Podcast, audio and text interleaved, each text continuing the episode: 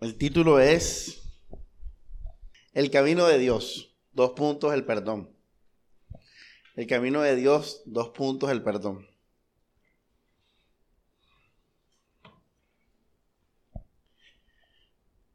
Este, no, los títulos es lo que yo hago de último.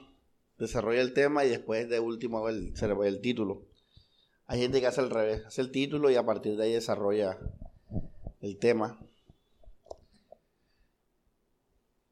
Bueno, antes de, desarrollar el tema, este es un tema que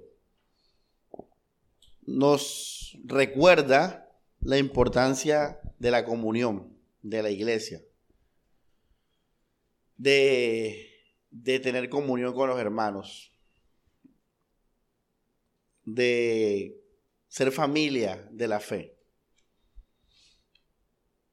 de ayudarnos, pasar rato, soportarnos, edificarnos, alegrarnos juntos, consolarnos juntos, entristecernos juntos, la comunión. Esto es un mensaje que nos recuerden, nos va a decir la importancia de la comunión. Ahora, esta es una característica de, una iglesia verdadera. Una iglesia es una familia de la fe. Cuando alguien va a una iglesia, se hace parte de la, se hace miembro de la familia de la fe. Hay iglesias que no tienen esto para nada. Hay iglesias que sí tienen esto en abundancia. Por ejemplo, las denominaciones católicas reformadas, por lo general tienden a ser un poco frías en este aspecto de la comunión con los unos con los otros. Son iglesias donde la gente más bien va, recibe el culto y cada uno sigue en su vida. Sin embargo, tenemos otro extremo, que son las iglesias pentecostales. Esto de manera de cultura general para que sepa. En las iglesias pentecostales abunda y sobreabunda la comunión. Ya. Entonces, en esas iglesias pues sí se prestan mucho para soportar, para perdonar, conocerse, edificarse. Tienen ese elemento positivo, esas iglesias pentecostales. Lo malo de esas iglesias ya saben que es el tema más como de la doctrina, más que ese, aspecto. En el caso de las iglesias reformadas y católicas, es casi cero la comunión. La gente va a lo que va y con las mismas a su casa. En este caso, pues tienen más, más, están más en lo más cerca de la verdad las iglesias evangélicas pentecostales. Entonces, como manera de, para que lo sepa, este, nuestra iglesia, cualquier iglesia que aspire a ser bíblica, es una familia de la fe. Ya. Hay mandamientos que solamente vamos a poder desarrollar en comunión.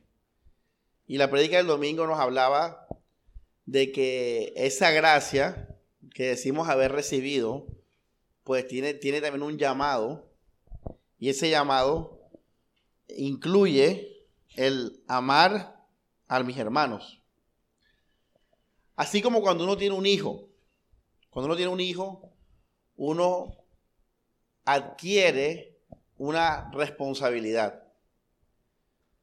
Tienes que proveerle, cuidarle, acompañarlo, enseñarle. De la misma manera, cuando nosotros nos volvemos cristianos y, entramos al, al mundo del Señor, al reino de los cielos, adquirimos una responsabilidad y es con mis hermanos y con mi iglesia. Ahora, así como el Padre va a desarrollar el amor cumpliendo ese llamado, también nosotros vamos a confirmar esa gracia que hemos recibido, obedeciendo y entregándonos a esa responsabilidad de los hermanos de la iglesia. Entonces fíjense que es un tema muy crucial, es indispensable para la, la vida espiritual. Una persona que está sin iglesia y dice ser cristiana, no les voy a decir que no lo, no lo es, pero como hablamos el domingo, no hay forma de probar esa supuesta aceptación de la gracia, no hay forma. Entonces, yo les pregunto a ustedes, ¿ustedes quieren, quieren probar esa gracia? ¿Ustedes quieren vivir esa gracia? ¿Quieren confirmarla? Entonces, tienes que amar a la iglesia y a los hermanos. Como te digo,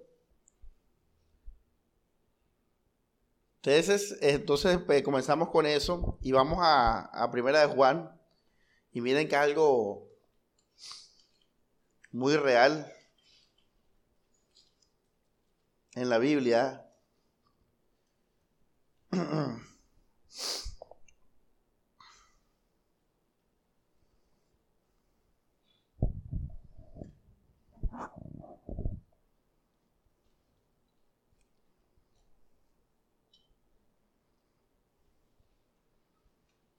Dice, primera Juan 1, disculpen, 2, versículo 3, dice, la señal de que lo conocemos es que cumplimos sus mandamientos. ¿Se acuerdan el llamado de la gracia?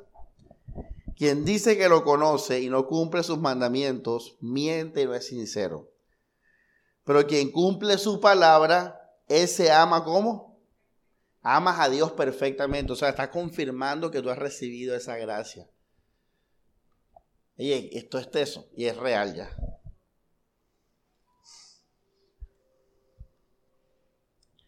Versículo 9. Quien dice que está en la luz mientras odia a su hermano, sigue en tinieblas. Quien ama a su hermano permanece en la luz y no tropieza. Quien odia a su hermano está en tinieblas. Tremendo. Primera de Juan capítulo 3, versículo 16, dice, hemos conocido, ojo porque esto digamos que es un puente con la prédica de la gracia, hemos conocido lo que es el amor en aquel que dio la vida por nosotros. Por eso también nosotros debemos dar la vida por los que? Por los hermanos. Ahora, ¿cómo uno da la vida por el hermano? Pues cuando uno tiene comunión con el hermano. Ahora, esto no, es sinónimo de estar juntos todos los días. Hay personas que por su agenda y su, su forma de vida, su estilo de vida, les impide estar todos los días en comunión. Pero esto se ve, hermanos, a través de la ofrenda. Esto se ve a través de la oración por el pueblo. Esto se ve a través de congregarse los días de reunión. Esto se ve en las actividades de la iglesia. Ahí están todos los hermanos. Ya cuentan conmigo. Yo estoy aquí para ustedes. Yo doy mi vida por ustedes.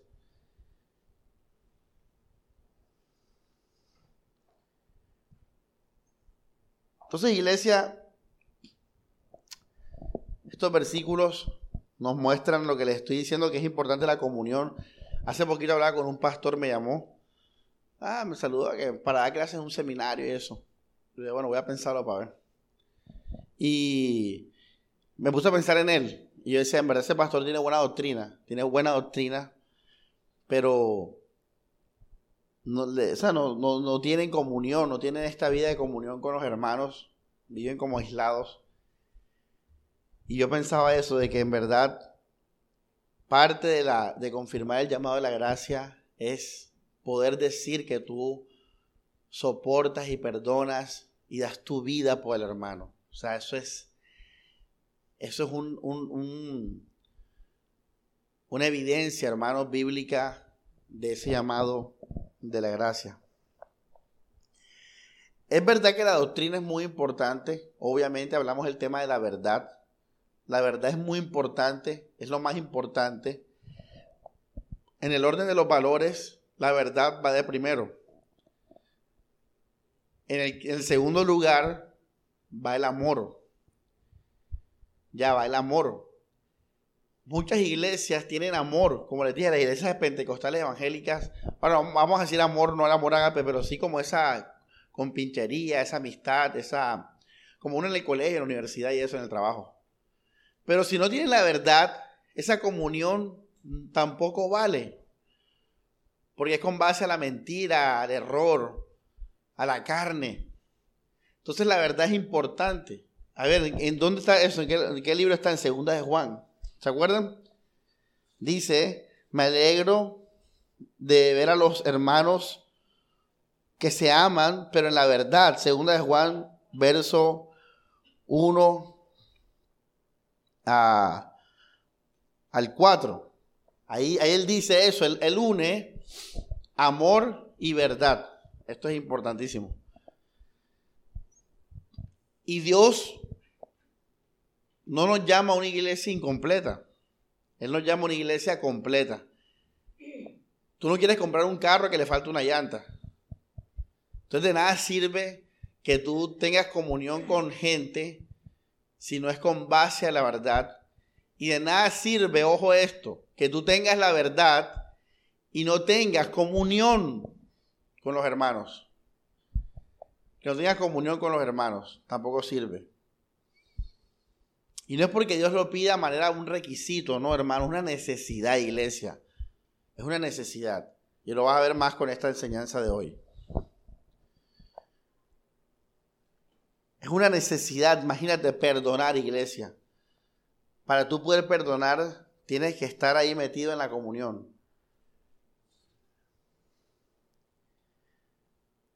Vamos a hablar entonces del perdón. Vamos a el camino de Dios, iglesia. Y vamos a ir al grano, vamos a ir al grano a la aplicación y vamos a hablar eh, por qué el perdón es la voluntad de Dios. Porque el perdón es el camino de Dios. Y espero, hermanos, así como yo he hecho en mi vida, cuando recibí esta enseñanza hace muchos años, que usted tome una decisión porque esto es de decidir y hacer, más nada. No de darle vueltas a la cosa. Porque esta es la voluntad de Dios, iglesia. Y vamos, a ver por qué esto es tan importante para también crecer en la gracia. Lo que hablábamos el miércoles, el domingo pasado. Vamos a 1 Corintios 6. Y vamos a empezar a hablar del perdón en el camino de Dios. Y miren lo que la Biblia nos dice. ¿Qué debemos hacer nosotros cuando alguien nos falla. Primera de Corintios 6, ojo, ojo, ojo, no estamos hablando del mundo, estamos hablando de la iglesia. Uno tiene que enfocarse en la iglesia. Cuando tú amas la iglesia, hermanos, el amar el mundo es fácil. Yo le convertí eso a alguien esta semana. La Biblia no te dice mucho del amor al prójimo, no te dice mucho literalmente, te dice poquito, te dice mucho del amor a la iglesia. ¿Por qué, hermanos? Porque el amor de la iglesia te lleva a desarrollar el verdadero amor. Y con el verdadero amor tú amas a cualquier persona, incluyendo el mundo. Si fuera al revés, se vuelve un zancocho eso. Porque el amor del mundo es amor eros, filial, estorgue, etc. No sirve. Por eso la Biblia enfatiza el amor en la iglesia. Porque aquí es donde uno entrena y uno pues pan comido con el mundo, con el prójimo. Si tú puedes con la iglesia, pan comido con el mundo. 1 Corintios 6, versículo 6, dice, al contrario, un hermano, miren esto, pleitea con otro y lo hace en tribunales de no creyentes. Ya es bastante desgracia que tengan pleitos entre ustedes. Así que iglesia, Tratemos de no tener qué? Pleito. Es una desgracia. Eso es una tontería. ¿Acaso, miren esto, no sería mejor sufrir la injusticia o dejarse robar? Entonces quiero que empecemos con el camino de Dios. Hermanos, el camino de Dios nos está diciendo que es mejor sufrir la injusticia, que es mejor dejarse robar. Eso es mejor. Ahora, dice, pero no, ustedes mismos son los que perjudican y roban a sus hermanos. Les pregunto, ¿qué es lo opuesto a dejarse robar? More.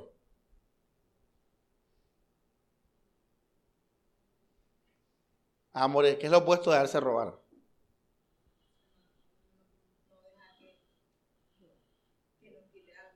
No dejar que nos quiten algo, gritar, defenderse. Y la Biblia dice, hey, no te defiendas. Ahora, una pregunta, ¿eso ya Jesús lo ha hablado? Ya lo habló, en el Sermón del Monte. Pero aquí ya no está hablando Jesús ahí, en general está hablando de, la iglesia. Y está diciendo, oye, ven acá, lo mejor es que sufra la injusticia, que no te quejes, que no te defiendas, que no grites, que no reclames, que no pleitees, que no pleitees. Déjate robar. En la Reina Valera dice, ¿por qué no sufrías el agravio? Ah, ¿qué tal? Vamos a Colosenses.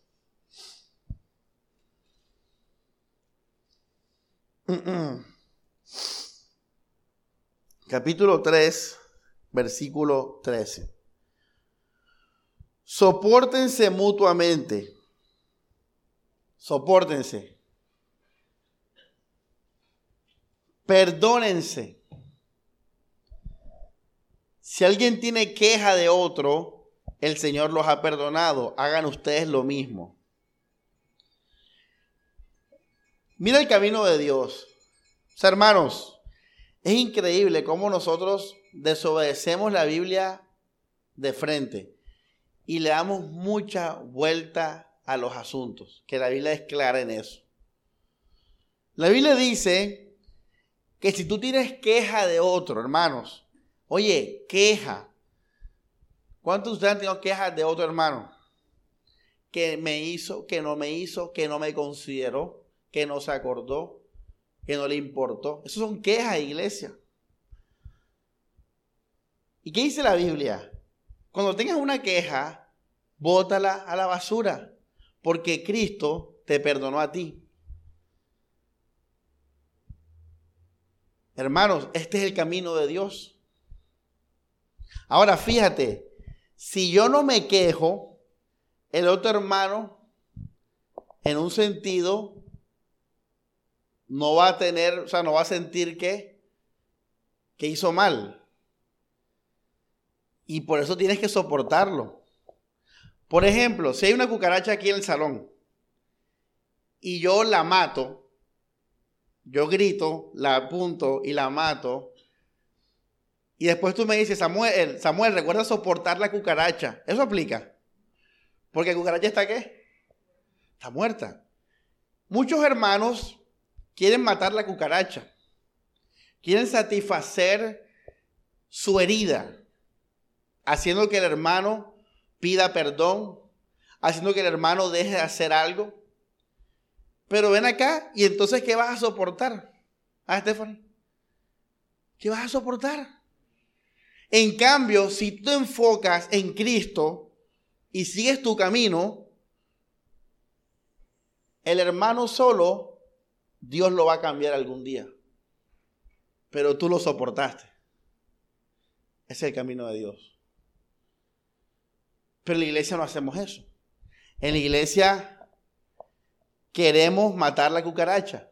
Queremos que la persona cambie. Pero entonces no puedes soportar. Y recuerda la predica de lo importante de soportar. Gracias a poder soportar podemos poder desarrollar el amor de Dios que Cristo nos amó siendo qué? pecadores. Y les voy a decir algo brutal. Cuando la Biblia dice que amemos a los hermanos, eso es un mandamiento para ti. Dios no lo está haciendo por cuidar a los demás. Porque Él tiene otra forma de cuidar a los demás. Y no te necesita a ti. ¿Escucharon eso? Cuando la Biblia te dice, hey Daniel, ama al hermano, él no está diciendo, lo, está diciendo por, por los hermanos de Daniel. Lo está diciendo por Daniel, para que Daniel sea formado, para que Daniel conozca más el amor de Dios y tenga más conciencia de su pecado. Porque si Pablo dice, Cristo los ha perdonado, la Biblia nos está mandando a recordar y tener conciencia de que nosotros también fuimos, ¿qué? Pecadores. Dios quiere que estemos todos como Cristo y le demos gloria a Él. Dios no es humanista. Entonces, iglesia, el mandamiento del amor a los hermanos, nunca más lo pienses pensando en el hermano. Piensa en tú ser más como Cristo. Y así, no solamente vas a hacer la voluntad de Dios, sino que cuando los hermanos te fallen, vas a poder en verdad, verdad, seguir amándolos y perdonándolos. Pero cuando tú enfocas el amor hacia los hermanos, si ellos no son agradecidos, si ellos no responden a tu amor o te hacen daño, hasta ahí llegó tu amor, porque está mal enfocado.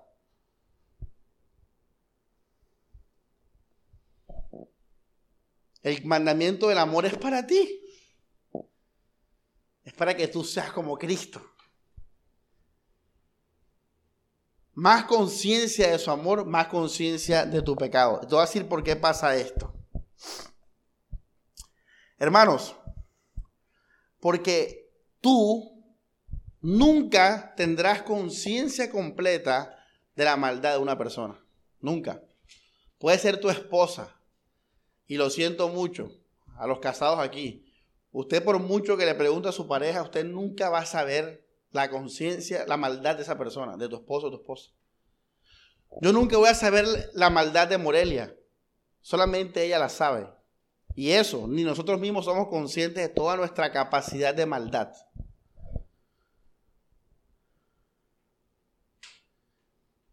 Y sabes algo, Dios nos amó así. Dios nos aceptó así. En otras palabras, tú eres peor de lo que alguien pueda hacer contra ti. Tú siempre serás peor. Porque, repito, tú nunca tendrás la capacidad de tener conciencia total de la maldad tuya. Así que cuando alguien haga algo en contra tuya, recuerda que tú eres peor de lo que tú crees que estás sintiendo en ese momento. Tú eres peor. Tú y yo somos pecadores, iglesia. La Biblia nos sentenció pecadores. ¿Y sabes algo? Cristo nos amó así. Cristo nos amó, nos recibió así. Ahora una pregunta. ¿Aceptas eso, hermana Ludis? ¿Aceptas eso? ¿Qué, ¿Qué, pastor? Me perdí. ¿Aceptas que Dios te reciba a ti siendo tú un pecador. Puedes aceptar eso. La gente se va a perder, según la Biblia, porque no recibieron el amor a la verdad. No recibieron el amor de Dios. ¿Y cuál es el amor de Dios, iglesia? ¿Cuál es el amor de Dios? Dígalo en que Cristo murió por nosotros siendo pecadores. Ese es el amor de Dios. Que Cristo nos reconcilió en Él, en su muerte. Ese, es el amor de Dios. Ahora, una pregunta, ¿están de acuerdo con eso? ¿Lo aceptan? Liz, ¿lo aceptas? ¿Estás seguro? Ah, ¿O te parece injusto? Mucha gente dirá, hey, pero Samuel, es que está bien que Dios muera por, por ciertas personas, pero no por esa gente muy mala, por el violador, por el que mató a los niños esos allá en Estados Unidos en el colegio, no por el pastor corrupto, no por el ratero, no, por eso no. Si acepto que Cristo haya muerto por los padres de familia, responsables, por los peladitos que se portan bien, pero no por los violadores. No, hermano. Cristo murió por todos los pecadores por los depravados, violadores, asesinos, los mentirosos. Ese, es el amor de Él. Ahora, ¿usted acepta eso, iglesia? ¿Está de acuerdo con eso? Mucha gente dice que no está de acuerdo con eso. Tú recibes ese amor, aceptas eso. Bueno, si tú aceptas eso, hermanos, pues entonces tú vas a poder siempre aceptar cualquier pecado de tu hermano. Pero si tú no estás en, acuerdo con Dios, tú vas a decir, este pecado que me hizo este hermano no tiene perdón. No, no tiene perdón, no es suficiente. Por eso, iglesia, el amar al hermano al final te va a llevar a aceptar o rechazar el Evangelio. Porque el día que usted deje de perdonar a alguien, usted está rechazando el Evangelio, porque el Evangelio perdonó a todos. Y si tú aceptas una ideología que no perdona a todos, tú estás rechazando el Evangelio. Por eso, en esto sabemos que somos de Dios, en que amamos a los hermanos. Ahora repito, ¿cuántos quieren ese amor? ¿Cuántos lo reciben? Entonces, hermanos, soporte, perdone, no se queje y ame para siempre. No importa qué.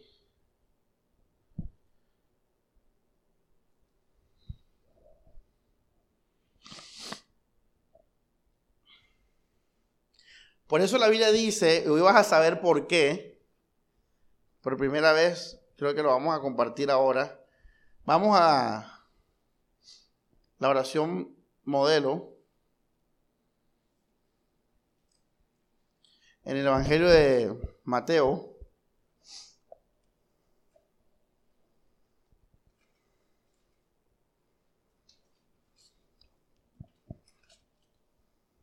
seis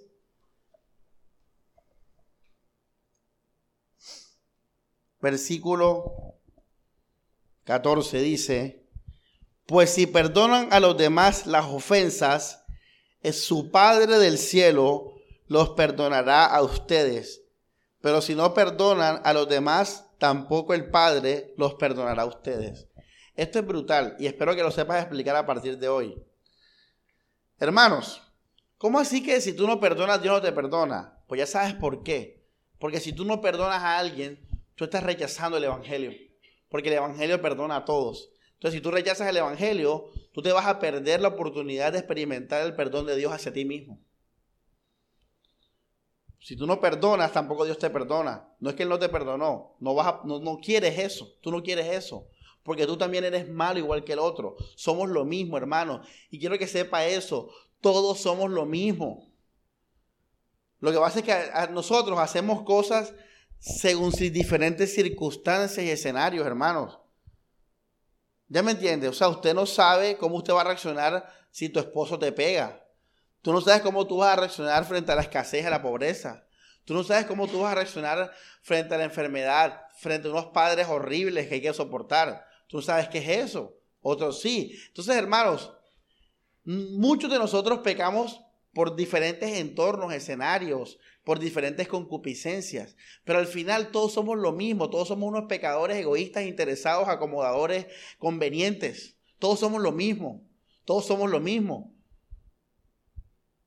Unos que le tienen miedo al infierno y a otras cosas se reprimen un poquito, pero todos somos lo mismo. La Biblia dice, todos somos pecadores.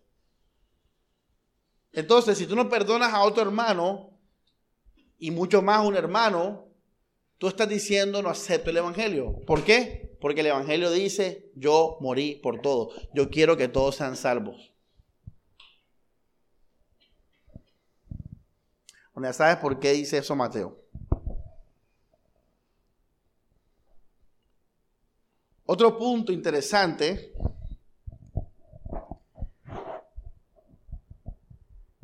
Ahí pone el pastor ya salió con sus puntos que no, no avisa. Otro punto interesante y esto es brutal lo que viene ahora. Yo le di gracias a Dios por la prédica porque uno, uno crece. Yo, yo, nunca había hablado del perdón como hoy, nunca. Ya, con lo que hemos hablado, mira, eso nunca lo hemos hablado así. Uno va creciendo en el Señor y va viendo otras cosas. Pero pasa algo interesante. Vamos a Romanos 8:28. 8:28. Dice, sabemos que Dios dispone todas las cosas para el bien de los que le aman.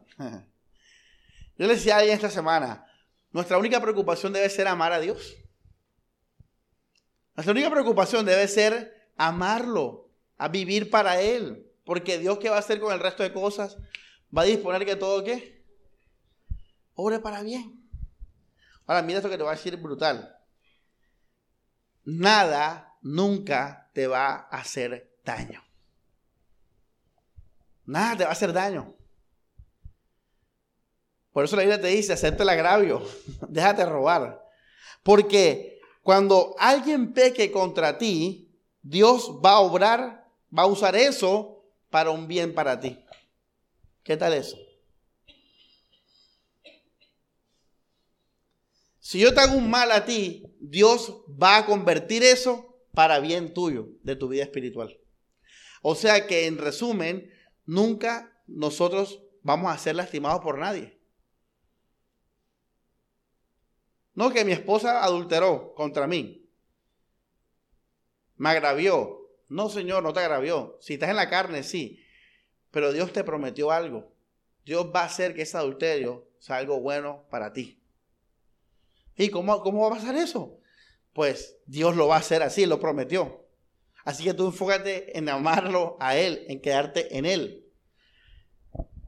Hermano, esto es brutal porque con más razón yo te puedo soportar. Con más razón debo perdonarte. Con más razón, iglesia, puedo hacer lo que Dios me pide y amarte. Porque tú nunca me vas a hacer daño. Aunque tú creas que me vas a hacer daño, tú nunca me vas a hacer daño. Un ejemplo hermoso, brutal, y dígale que está al lado brutal. Oye, que lo, que uno ve en la carne, ¿ah? En la carne, así, o sea, ni por ahí con esto. Claro, la gente, imagínate. Vamos al libro de Génesis.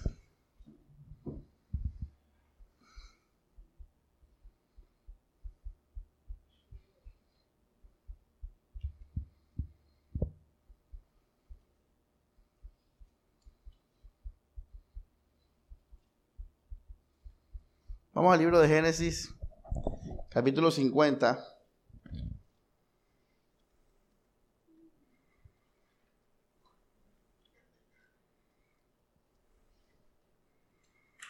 Quiere decir que un hermano que no perdona está queriendo el bien de la carne y no el bien de Dios. Copia eso, iglesia, no olviden. ¿Cuántos quieren el bien de Dios? Entonces, el, camino de Dios, ¿sabes cuál es? Génesis 50. Esta es la historia de José y sus hermanos. Dice la Biblia, hermanos, que José, los hermanos de José, tuvieron envidia de él. Era, era el, en ese momento el menor, el más consentido. Hace poquito me preguntaron que si uno como padre tenía hijos consentidos o que quería más en un sentido, y sí, es verdad. Siempre va a haber uno que uno quiere más. Una debilidad, como dicen, esta es mi debilidad. Sí. Entonces, eh, por eso tengo que hacer con un solo hijo ya. este, y obviamente José era el menor, era la debilidad de su padre, Jacob. Y él lo consentía mucho y le hizo una, una túnica bien bonita con colores y todo eso. Y los hermanos sintieron envidia. Y dice la Biblia que José amaba mucho a sus hermanos. O sea, él los quería mucho, los admiraba, los escuchaba. Y los hermanos en su envidia y su pecado lo vendieron a unos traficantes de esclavos. Imagínate.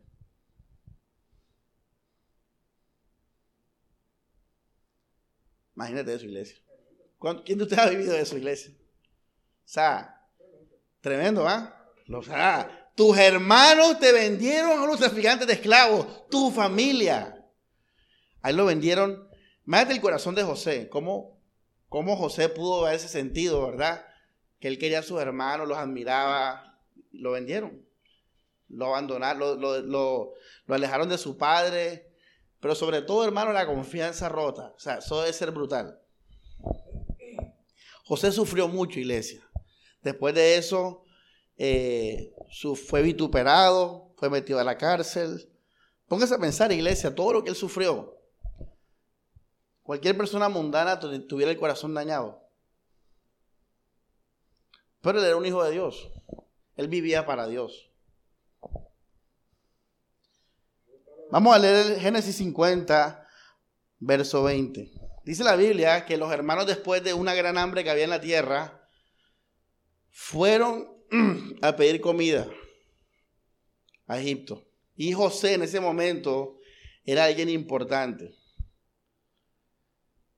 Y dice la Biblia que José se encontró con sus hermanos, pero ellos no sabían que, que era su hermano, no lo reconocían. Y José tuvo dos opciones. Una, hacer justicia. Porque lo que ellos hicieron fue malo, bueno, iglesia. Fue malo. Y lo otro, vengarse. O sea, él pudo hacer el bien, entre comillas, la justicia. Y lo segundo, vengarse.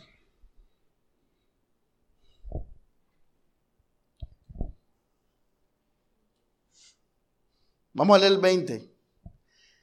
Mira lo que José les dijo a ellos.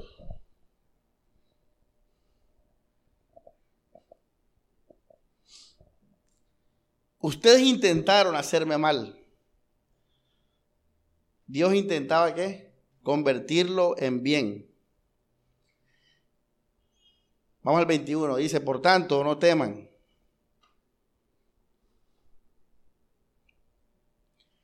Yo los mantendré a ustedes y a sus niños. Y los consoló, llegándoles al corazón. O sea, cuando tú tienes conciencia de la verdad, al final te das cuenta que nada te puede hacer daño. A José eso no le hizo daño en verdad. Él pensaba que le hacía daño. Pero Dios utilizó todo eso para formarlo a él, para su gloria, para que José lo conociera, confiar en Dios. Dios coge lo malo y lo va a convertir en bueno para ti. Y por eso José dijo, ustedes no me han hecho daño, tranquilo, los puedo perdonar. Y es lo que hablábamos ahorita, cuando un cristiano entiende esto, él puede soportar. Él puede perdonar. Porque Dios santificó, Dios salvó, nos salvó de eso. El mal no nos puede tocar. Así que si un hermano hace algo malo contra ti, en verdad, verdad, no hace nada contra ti. Porque Dios hace que todo obre para bien. Si tú te quejas, si tú reclamas, si tú buscas justicia, entonces tú estás prefiriendo, como dije ahora, el bien terrenal, el bien de la carne, lo que tu ego quiere. Y no estás prefiriendo lo que Dios va a transformar, lo que Dios va a hacer. Yo me acuerdo que yo le decía a una muchacha que ya no está aquí, le decía, tranquila, ama, está tranquila. Eh, si tu marido está haciendo esto y aquello y lo otro, Tranquila, ama, está tranquila. Por eso Pedro en 3 dice a la esposa lo que le dice. Porque Dios va a convertir esto en un propósito. Y va a ser muy bueno para ti. Al final le vas a dar hasta gracias.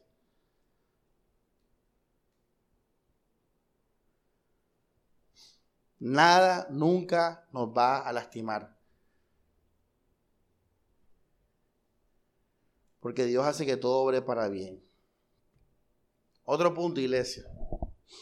Si tú no perdonas, y siguiendo con el punto anterior, entonces algo realmente malo sí va a pasar.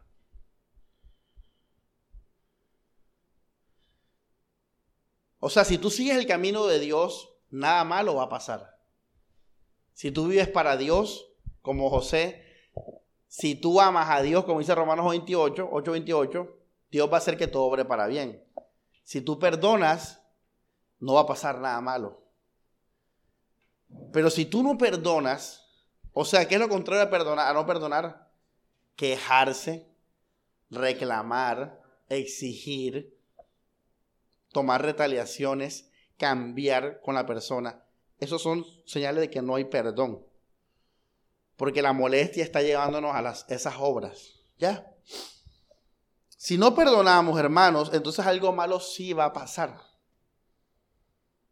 Así que está en ti decir si quieres que todo sea bien o quieres que en verdad haya maldad y, y, cosas malas. Vamos a Romanos 12, 21.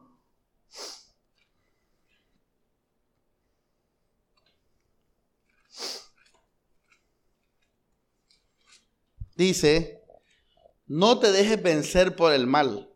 Por el contrario, vence el mal haciendo el bien. Ahí está. Mucha gente, cuando le hacen mal, terminan atacando con el mal. Y hermanos, si haces eso, vas a traer el verdadero mal. Porque ya aprendimos que si alguien te hace algo malo a ti y tú amas a Dios y estás en el camino de Dios, en verdad no te puede hacer qué? Nada malo. Pero si tú no perdonas, tú entonces estás usando el mal y ahí sí va a venir mal. Es tu decisión, iglesia. Por eso Romanos 8:28 dice, a todos los que le aman. A la gente dice, ay, mira que Dios obra para bien. Y ojo, a los que le aman, a los que viven para Él, a los que confían en Dios, a los que obedecen su palabra, a los que honran su palabra, a los que le aman. A los que le aman. Mira lo que te voy a explicar ahora es poco técnico, pero presten atención. El pecado, pregunta, ¿fue derrotado? ¿Sí o no? ¿More? Segunda pregunta, ¿los creyentes pueden gozar de victoria sobre el pecado? Sí. Por medio de la fe. No las obras, porque en las obras caemos, tal, la fe. ¿Sí o no? No hay condenación para los que están en Cristo Jesús. El pecado fue derrotado. Entonces, si un hermano peca contra mí, así como el pecado fue derrotado delante de Dios, el pecado también fue derrotado contra mí. Y así como el poder de Dios me guarda de ser condenado por el diablo y mi conciencia, también el poder de Dios me guarda del pecado que alguien comete contra mí. Es lo mismo. Por eso el cristiano verdadero perdona. Y perdona de corazón, en verdad dice todo bien. Dice en verdad, y, relájate. Como cuando Catalina me hace algo malo. O sea, relájate, niña. A veces me río ya porque, ¿qué más? Porque, porque ella fue perdonada. Entonces voy a repetir lo que dije ahora. Así como el poder de Dios en Cristo Jesús me guarda de que mi conciencia y Satanás me acusen de mis pecados, porque el pecado fue resuelto en la cruz, también el poder de Dios me guarda del pecado que otra persona comete contra mí. Guarda mi corazón, guarda mi mente, me protege. Vale, iba al punto anterior. Me protege. Entonces, una pregunta, Stephanie. ¿Y qué fue o cuál fue el acto que hizo que el pecado fuera destruido? ¿Cuál fue el acto? ¿Y eso en qué palabra se resume? En el amor. El amor destruyó el pecado frente a Dios. El amor destruye el pecado entre mi hermano y yo. Por eso dice la Biblia que el amor cubre multitud de pecados. El amor cubre todos los pecados. Porque el poder del amor sobrenaturalmente me guarda, me salvó del pecado, me libró del pecado. El pecado no me puede hacer daño, ni mi pecado ni el tuyo. El pecado no me va a hacer daño, ni tu pecado contra mí, ni mi pecado mismo me va a hacer daño. Porque ya Dios resolvió eso con el amor. Pero, oh, mira la importancia de amar a Dios y permanecer en Dios. Por eso, hermanos, mira la comunión tan importante, ¿ah? Hablamos al comienzo. Esto es importantísimo, el fruto, todo esto. Una persona, por el amor del Señor, la cita está en Pedro. La, copiamos. Primera de Pedro 4, eso va a estar copiado en el Telegram. Hermanos, yo soy feliz. En verdad Cristo nos ha hecho felices. Esto no es, una, declaración de fe. Eso no es un papel. Eso no es algo que tú firmaste. Eso es en verdad tú eres libre y feliz. ¿Sí me entiendes? Y ese amor y esa felicidad es lo que te hace vivir en paz frente al pecado, tu pecado. Cuando alguien pega contra ti, hermanos, se va a encontrar con eso, con vida y paz. Se va a encontrar con alguien pleno, alguien completo en Cristo. Para especificarte más del poder de Dios. Y tú tienes que seguir ese camino de, de, esa vida y esa paz. Tú tienes que seguir ese camino de estar completo en Cristo. Tú no puedes bajar a la carne. Porque entonces en la carne está el engaño de Satanás. Y el engaño de Satanás nos dice que el pecado sí nos hace daño. Que el pecado sí, sí, sí va a afectarnos. Y una pregunta, si algo te va a afectar, ¿qué tienes que hacer tú? Defenderte, protegerte, quejarte, reclamar. No, el amor sobrepasó, cubre, vence el pecado. El amor en el que tú estás. Por eso dice la Biblia, cuando venga el mal a ti, vénselo con el qué? Con el bien. Con el bien que tienes, con el bien que gozas. No, no te bajes al piso del pecado que ya está destruido. Por ejemplo, consecuencias del pecado. Miedo. Adán se escondió, Dios se escondió. Miedo. Tristeza. Culpa. Incertidumbre. Vergüenza. ¿Qué más trae el pecado? A ver, cuando pecamos, ¿qué más consecuencias hay si no fuera por la sangre de Cristo? Orgullo, rabia, ego, dureza de corazón.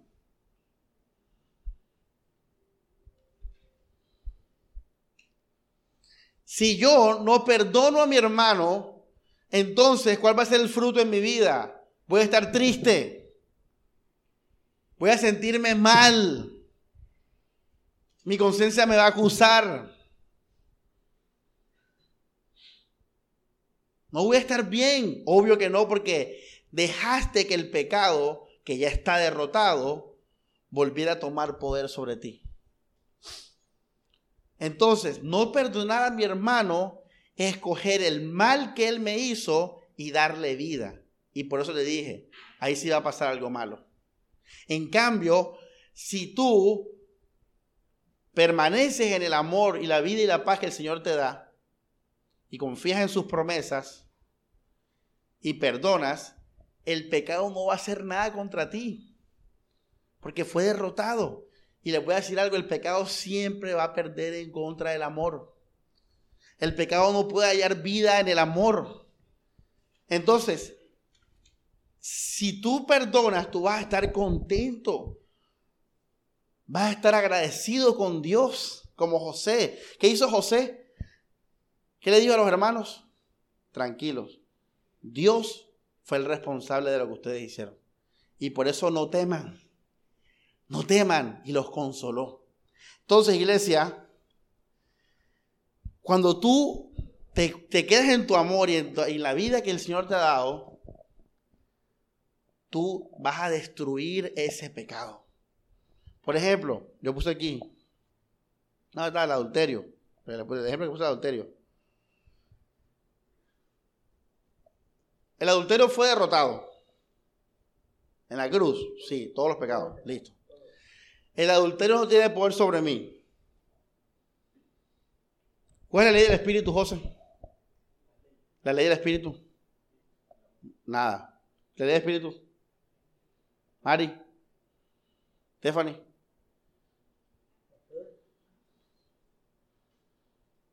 Hermano, ¿qué ustedes qué? Romanos 8, la ley del espíritu de la vida y la paz.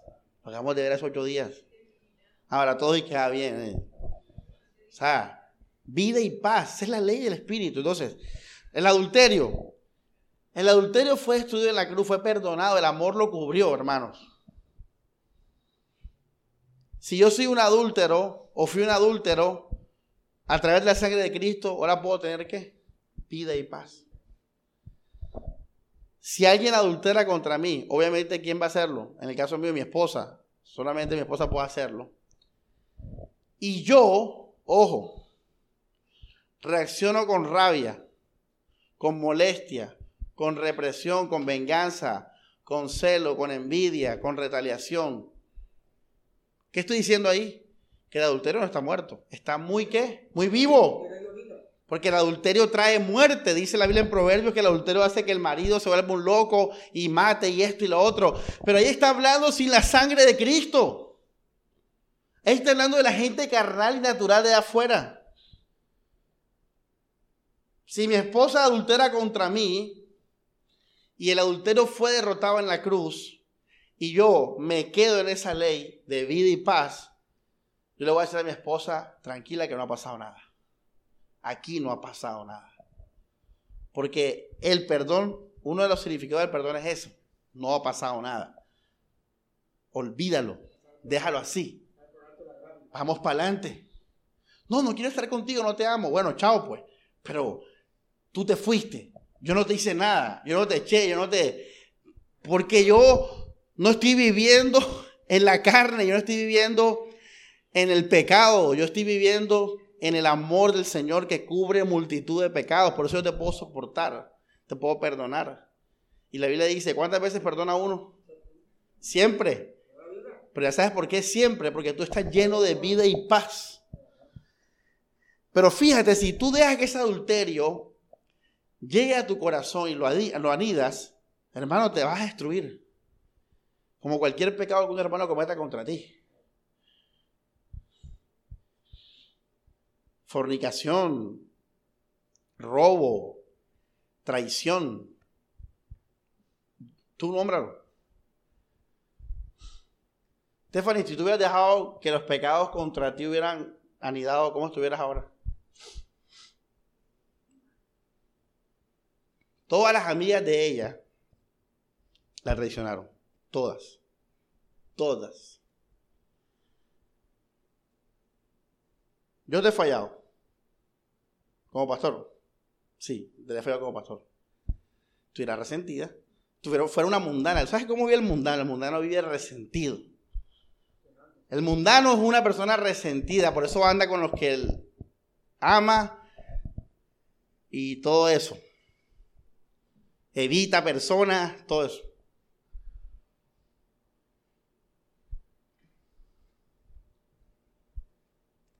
Si tú no perdonas, tú le estás dando poder, o lo que voy a decir ahora, a ese pecado. Tú estás haciendo que el adulterio tome vida cuando no la tiene.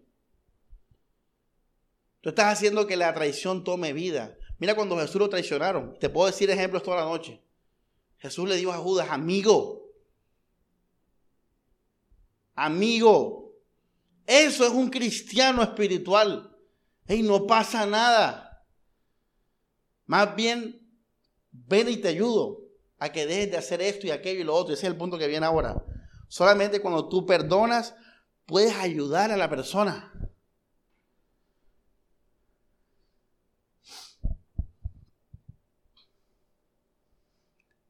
El pecado ha sido derrotado. Vamos a Gálatas 6 y terminamos con esto. Hermanos, si alguno es sorprendido en alguna falta, ustedes que están animados por el Espíritu, fíjate, a todos los puntos anteriores, corríjanlo con modestia. Piensa que también tú puedes ser tentado. Ayúdense mutuamente a llevar las cargas y así cumplirán la ley de Cristo. Hermanos, y esto es lo último. Cuando tú vives en el amor de Cristo, en el camino de Dios, cuando tú vives en el perdón, tú puedes ayudar a tu hermano en su pecado. Hermanos, ¿tú sabes cuántas veces la gente repite un pecado para salir de él primero? Muchas veces. ¿Cuántas veces, eh, Stephanie, tú tienes problemas con el temperamento, verdad? Es temblar con el temperamento. ¿Cuántas veces has fallado en tu hogar por tu temperamento? Varias veces. ¿No lo vas a hacer más? No sabe, ¿verdad? No sabe. No sabemos cuántas veces ella va a volver a fallar en su temperamento. Pero el punto es que si yo vivo en el perdón, yo voy a poder estar ahí al lado en todas las fallas de su temperamento para poder ayudarla siempre. El que no perdona se va, se aleja, te aleja. No puede ayudar, no puede llevar la carga, no puede acompañar. Hermanos, nadie puede acompañarse si no, no, no tenemos el camino del perdón. Porque si no, no vamos a aguantar, hermanos. Porque somos humanos. Porque somos carnales. Porque Dios tiene un proceso en cada uno. Porque las circunstancias son diferentes en cada uno. Tú no puedes esperar que tu hermano al lado ya deje de pecar. Si tú tienes esa mentalidad, tú no estás amando, hermanos. Porque Cristo no esperó que tú dejaras de pecar para amarte. ¿O sí lo hizo, hermano Luis? Él te amó siendo una pecadora. Él, él decidió amarnos siendo pecadores. Tú tienes que decidir amar ahora, iglesia. Incondicionalmente. Tú no puedes esperar que la persona cambie. Y si haces eso, vas a poder ayudarla siempre que vuelva a pecar, restaurarla, acompañarla hasta que deje de hacerlo. Eso es el camino de Dios. Y adivina qué, no lo hace Dios por el otro, lo hace por ti, para que tú comprendas lo que Cristo hizo por la humanidad y aceptes ese mensaje para que tú puedas decir, acepto que Cristo murió por todos nosotros. Recuerda que ese fue el comienzo de la prédica. Esto es por ti. Esto es para que tú seas como Cristo. Esto no es para tu hermano. Dios cuida a tu hermano. ¿Y cómo lo cuida? Ya aprendimos cómo, ¿verdad? Todas las cosas disponibles para ahora bien. Este es el camino de Dios, iglesia. ¿Cuántos quieren hacer la voluntad de Dios? ¿Cuántos quieren conocer el Evangelio? ¿Cuántos quieren aceptar el llamado de la gracia? ¿Cuántos quieren ser como Cristo? Entonces, hermanos, el perdón es el camino. El perdón no es una acción de un momento particular. El perdón es una vida. El perdón es un, es un carácter, es un espíritu. Porque adivina cuál es el sinónimo del perdón, el amor.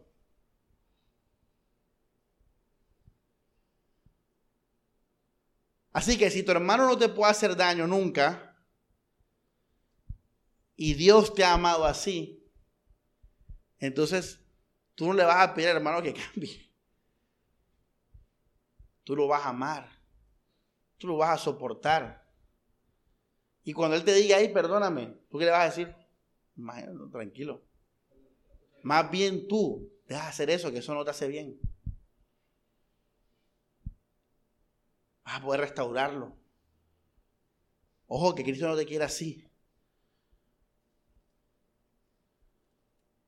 Ojo iglesia con esto, porque mucha gente vive y no ha perdonado en su corazón. Y pueden pasar años, hermanos, que una de las cosas que más queda en el corazón de uno es el resentimiento. Y por eso cuando la gente no perdona, está en un paso de dejar la fe o, irse a la falsa doctrina. Porque mira todo lo que incluye el perdón. No hacerlo es todo lo opuesto a esto, iglesia. Es rechazar el Evangelio. Así que cuando yo recibí esta enseñanza, hermano, yo enseguida tomé la decisión. Ya. Arrepentimiento que es cambio de dirección. Este, este es el camino. Este es el camino de Dios. ¿Y tú sabes que es algo hermoso de esto, Morelia? que también esto va a aliviar las cargas de nuestros hermanos. Porque muchos de ellos, muchos de nuestros hermanos, se sienten mal, se sienten culpables, porque tú le has dado vida al pecado que ellos hicieron contra ti. Y no les estás dando el mensaje de Dios. Pero cuando nosotros vivimos el perdón, tú le estás diciendo a ese hermano, mira, ve, Cristo me perdonó y te perdonó a ti. No vivas más triste. No vivas más rabioso, no vivas más culpable. Así que podemos descansar y ser libres de eso.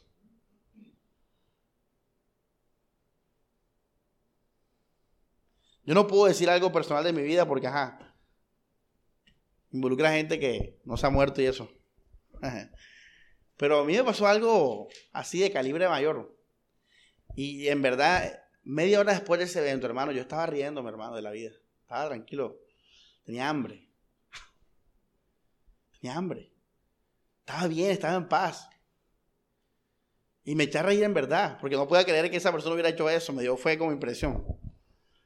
Y eso no es mentira, eso es real. Yo lo pude hacer, en verdad les digo. Y si yo lo puedo hacer, es real, es un testimonio, soy un ser humano, soy un robot. Pero ¿por qué pasa eso? Porque uno está metido en el amor del Señor. Uno vive en ese amor y uno también es consciente de que Dios te ha perdonado y te ha amado a ti. No olvides eso al comienzo de la prédica. Tú eres igual que el otro. No lo olvides. Somos lo mismo, pecadores. Así Cristo nos amó. Así, hermanos, permanezcamos en esa ley de la vida y la paz. Siempre en el camino del perdón. Y que eso sea tu vida y tu carácter. No que sean decisiones que tú tomas.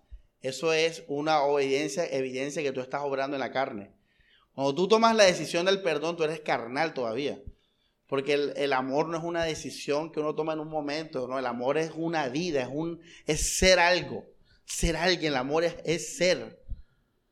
El amor es ser. Y alguien que es nunca deja de ser. Alguien que es no la piensa dos veces porque él ya es así o ella es así. Así que usted tiene que ser como Cristo. Tomar el camino, ser un discípulo de Jesús. Este es el camino del Señor. Gloria a Dios por todo. Incluso mira qué hermoso es Dios que permite esto y aún así nos protege también. Mira ese punto hermoso que, compartimos. Todo obra para bien. No olvide los ejemplos, estudien la prédica y arrepentirse, iglesia, hacer como Cristo. Dios, gracias por tu palabra, Señor. Nos encomendamos a ella, Dios. Vivimos para tu gloria. Te seguimos, Señor. Queremos obedecer tus mandamientos, Dios. Queremos recibir ese llamado de la gracia, Señor. Y gracias por la enseñanza de hoy, que nos llama de manera práctica, Dios, a vivir en ese amor, a crecer, Señor, a recibirlo, Dios. Porque cuando vengan esas fallas, cuando vengan, Señor, esos males, Dios, entonces, Señor, ahí vamos a tomar decisiones reales, Señor. Si aceptamos el Evangelio, vivimos en él o no, Señor. Gracias por tu palabra que nos instruye, que nos abre los ojos, que nos hace sabios, que nos llama al amor verdadero, Señor. Así Dios, Señor, que seamos libres de todo pecado, Señor, que hayan cometido contra nosotros, Dios, porque el pecado fue derrotado, Señor. No solamente ante Dios, sino también entre los hermanos y entre el prójimo, Señor. El pecado también ha perdido su poder por el amor y la sangre de Cristo. Así Dios que vivamos en esa vida, en esa paz en ese amor, en ese poder, Señor, que nos ha dado el Evangelio Jesucristo. Señor, y que esto también nos lleve más a enfocarnos en nuestra vida, que eres tú, Jesús. Porque muchas veces fallamos, Señor, porque perdemos el enfoque Dios, porque desviamos la mirada, Señor, de las cosas de arriba. Y, y somos golpeados y adoloridos, Señor, por el engaño del pecado, Señor. Pero que hoy recibamos esta buena noticia, Señor. Vivamos en ella, Dios nos regocijemos en ella, Señor, porque has perdonado los pecados de todos, Señor, no solamente los nuestros, sino los pecados de nuestros hermanos, Señor. Y porque el pecado no nos puede hacer mal, Dios, porque aún cuando se cometen contra nosotros, tú vas a hacer que obre para bien, Señor. Tú, tú hiciste que, Esteban, siendo apedreado, Señor, pudiera perdonar en ese momento, pudiera, Señor, decidir amar y confiar en ti, Señor. Y eso lo santificó Dios. Y así vas a hacer con todos nosotros, Señor, siempre. Que nos santifiquemos en tu palabra, en tu verdad, Señor. Que vivamos en el perdón, Dios. Que no esperemos que pase algo para perdonar. Que seamos, Señor, perdón. Que seamos amor, Dios. El amor todo lo sufre, todo lo soporta. Nunca deja de ser, Señor. Y que así también seamos un instrumento para poder ayudar, Dios. Para poder acompañar a nuestros hermanos en sus propias cargas, Dios. Porque al final todo tiene que ver con ser como tú, Jesús. Y tú nos amaste, nos perdonaste, Señor.